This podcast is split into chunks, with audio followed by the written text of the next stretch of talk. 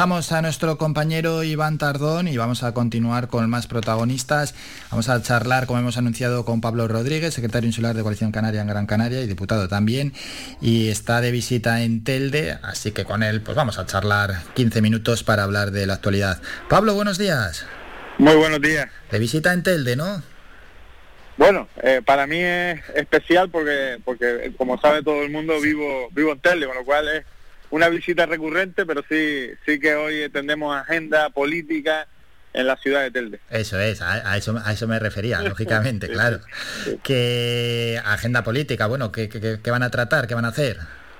Bueno, pues estamos desde la Ejecutiva Insular de Coalición Canaria, estamos visitando todos los municipios, aprovechando que se han renovado las organizaciones locales de, Coalición Canaria y, en el caso de Telde vamos a mantener una reunión con la nueva ejecutiva que dirige Héctor Suárez, secretario general, y además pues también haremos una visita a la carretera del Calero, a la altura precisamente de, de la zona del Calero Alto, porque desde hace muchos años los vecinos y las vecinas de, de esa zona pues llevan reclamando medidas de seguridad en esa vía, que es una vía, como todos saben, importante de la ciudad.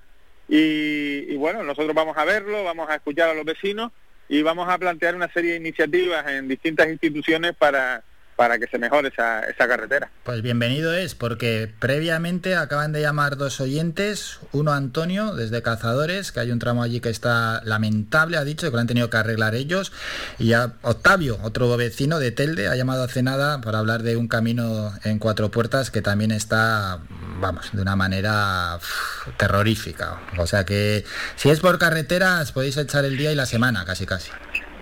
Sí, bueno, efectivamente, Telde es un municipio, como todos conocen, pues amplio, con, una extensión importante y sobre todo con una dispersión poblacional eh, bastante significativa que hace que efectivamente eh, los viales, las carreteras, pues tengan un uso bastante importante y eso pues requiere también de mantenimiento y sobre todo de mejoras de seguridad. Es decir, ya no solo es una cuestión de comodidad, que también, por supuesto, sino una cuestión de que en muchas ocasiones se compromete la seguridad por el mal estado de las vías.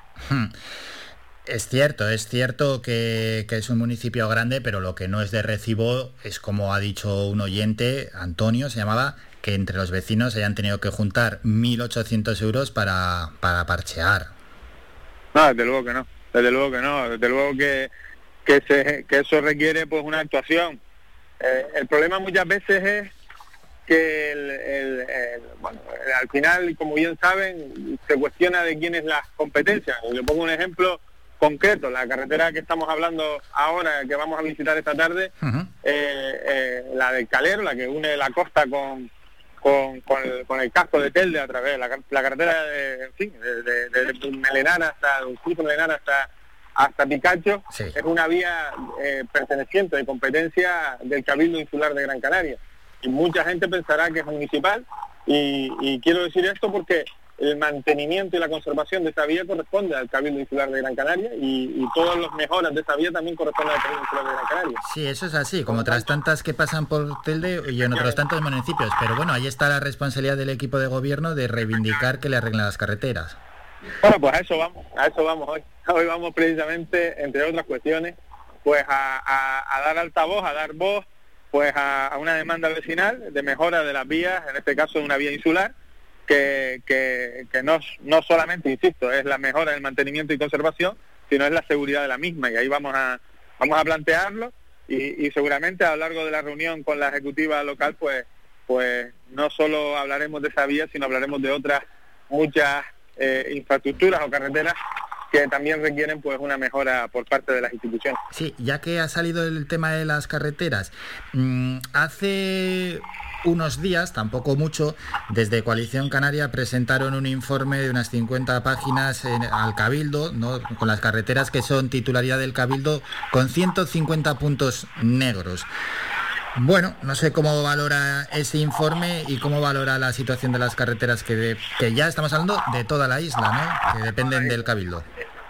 Bueno, esto surge a iniciativa de una pregunta que realiza la consejera Gloria Cabrera al, consejero de, Obras Públicas del Cabildo de Gran Canaria en donde eh, precisamente le pregunta si existe un diagnóstico de, de, los puntos inseguros que tiene la red diaria insular. Eh, ante la respuesta negativa por parte del consejero, pues es precisamente Gloria y la organización y Coalición Canaria quien decide hacer ese diagnóstico a través de, del trabajo que, que llevábamos realizando en todos los municipios de la isla. Y bueno, hemos, hemos hecho entrega, o, vamos a hacer entrega creo que en el, día de hoy, si no me equivoco, de, ese documento al presidente del Cabildo para que no solo tengamos el diagnóstico, que está muy bien, sino que quienes tienen la responsabilidad, en este caso eh, el gobierno insular, eh, presidido por Antonio Morales, pues tome cartas en el asunto y empiece a mejorar eh, la red viaria insular. Porque es verdad que, se han mejorado pues muy pocas carreteras en los últimos años, estamos hablando de como un hito histórico después de muchísimos años que, se abrió la carretera, la nueva carretera de, después de reformada de, de, Las Palmas de Gran Canaria, Terror, pero lo cierto es que hay muchísimas vías que siguen, siguen estando en una situación lamentable y eso pues requiere inversión, esfuerzo y además eh, pues pues eh, es, algo muy positivo porque no solo cuando hablamos de inversión no estamos hablando simplemente de gastar dinero o de, o de poner dinero para mejorar la vida, sino estamos hablando también de empleo y de generación de empleo a través de esto.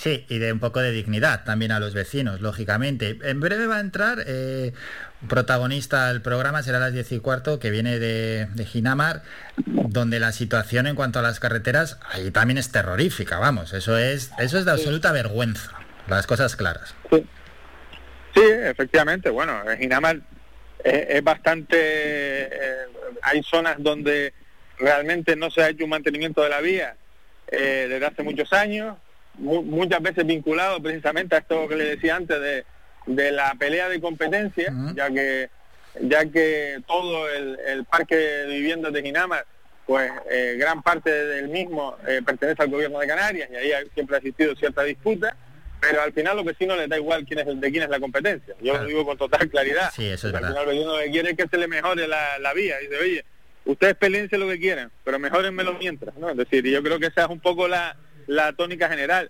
Hombre, en la calle Manuel Alemán Álamo, que es una de las vías principales, además, donde más, más vehículos pasan, donde más eh, incidencias ha existido también en el pasado y donde más, eh, donde más ciudadanos viven, eh, se ha hecho una mejora en los últimos tiempos de, asfaltado y también de, señalización, que ya veremos que si, si, si es, da resultado, pero vamos, en principio es una, una mejora importante que se ha realizado en esta calle. Eh, no exenta de polémica porque hasta, no sé si recuerdan que, incluso los vecinos han tenido que manifestarse para mejorar determinadas zonas, pero bueno, aún así eh, eh, creo que, que ahí se ha dado un salto cualitativo en esa zona. Bueno, pues hay muchísimo trabajo por delante. Nos quedan unos minutos con Pablo Rodríguez, así que le vamos a preguntar también por otros asuntos. Quería preguntarle, Pablo, por a ver qué opina de este asunto, ¿no? Es en torno a la pandemia, a los contagios también, se han disparado en Tenerife, se han disparado también en otras zonas del país y en Gran Canaria no estamos a salvo de que se puedan disparar. ¿Cabe la posibilidad o, cree que se deberían modificar eh, los niveles, ¿no? el 1, 2 y 3, al menos las restricciones de cada nivel atendiendo al tipo de contagios? Es decir, si ahora los que se están contagiando los jóvenes eh, y, no y no más adultos, y estamos aplicando las mismas restricciones que aplicábamos hace meses, es decir, sobre todo me refiero al cierre de la hostelería, cuando sabemos de restaurantes, de algunos servicios hosteleros que no están que no los utilizan los adolescentes, sino sobre todo gente adulta. Si cabe o si se debe desde el gobierno canario modificar eh, al menos las restricciones que están dentro de los niveles. Yo creo que todas las restricciones, absolutamente todas las restricciones que se pongan, deben tener un rigor. Y el rigor debe ser que debe basarse en datos eh, certeros, es decir, en datos ciertos. Es decir, lo que no puede ser es que se planteen las mismas recetas siempre, independientemente de que las circunstancias hayan cambiado. Y eso es un poco lo que ha pasado en Tenerife con, con, la, con este auto del Tribunal Superior de Justicia de Canarias, que anula precisamente las restricciones en los restaurantes porque viene a decir, oye, no se ha acreditado que esto realmente eh, sea el motivo del aumento de contagios. Por lo tanto, usted al menos acredite las cuestiones antes de plantear las restricciones, ¿no? Yo, creo que ese es, el elemento. Yo creo que hay que ser tremendamente rigurosos en este asunto y además actuar a tiempo. Eh, los datos de Tenerife eran malos desde hace mucho tiempo antes de que se pusiera el nivel 3, que parece que no querían ponerlo y cuando lo ponen, ponen medidas basadas en lo que pasó hace un año o seis meses. Y, efectivamente las circunstancias han ido cambiando, entre otras cuestiones, porque como bien dice, eh, la población más de riesgo prácticamente está toda vacunada, ¿no? O está en un porcentaje alto vacunado. Con lo cual, eh, creo que, en este sentido hay que ser tremendamente riguroso y hay que adaptar las medidas y las restricciones a las circunstancias del momento actual, a las circunstancias de cada momento. Y eso pues requiere probablemente más trabajo, pero también requiere más rigor y sobre todo va a tener mejor resultado seguro.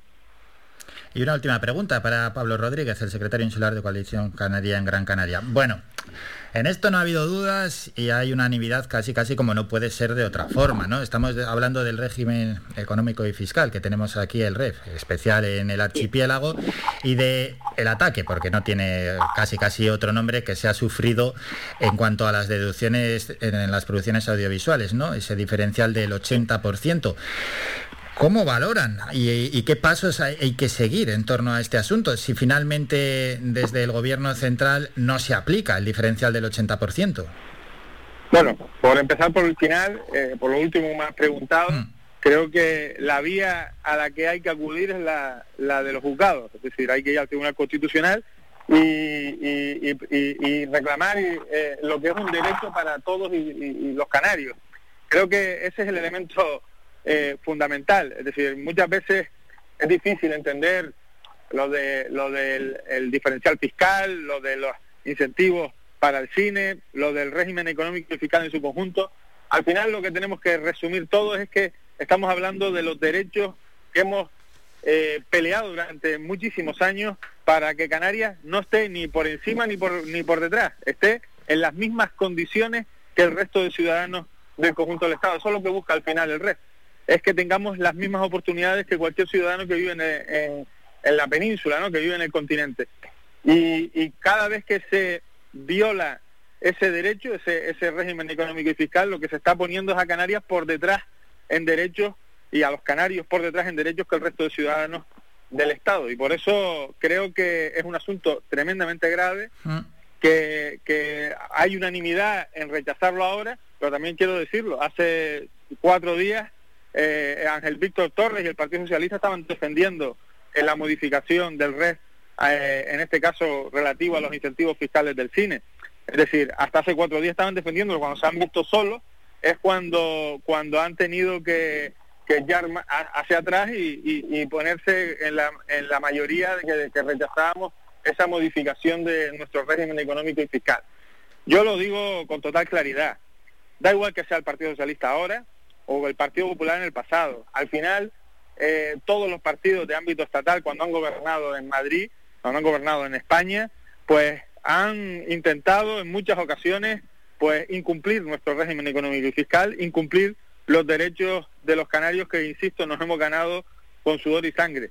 Y, y solamente un partido de ámbito canario, solamente un partido de obediencia canaria, solamente un partido que defiende los intereses canarios por encima de cualquier cosa, es el que ha tenido siempre la valentía de ir a los tribunales cuando hay que ir, defender este asunto donde haya que defenderlo y poner, eh, insisto, denunciarlo ante cualquier otra ante cualquier otra circunstancia. Y eso vamos a seguir haciéndolo y, vamos a, seguir peleando, insisto, por los derechos de los canarios.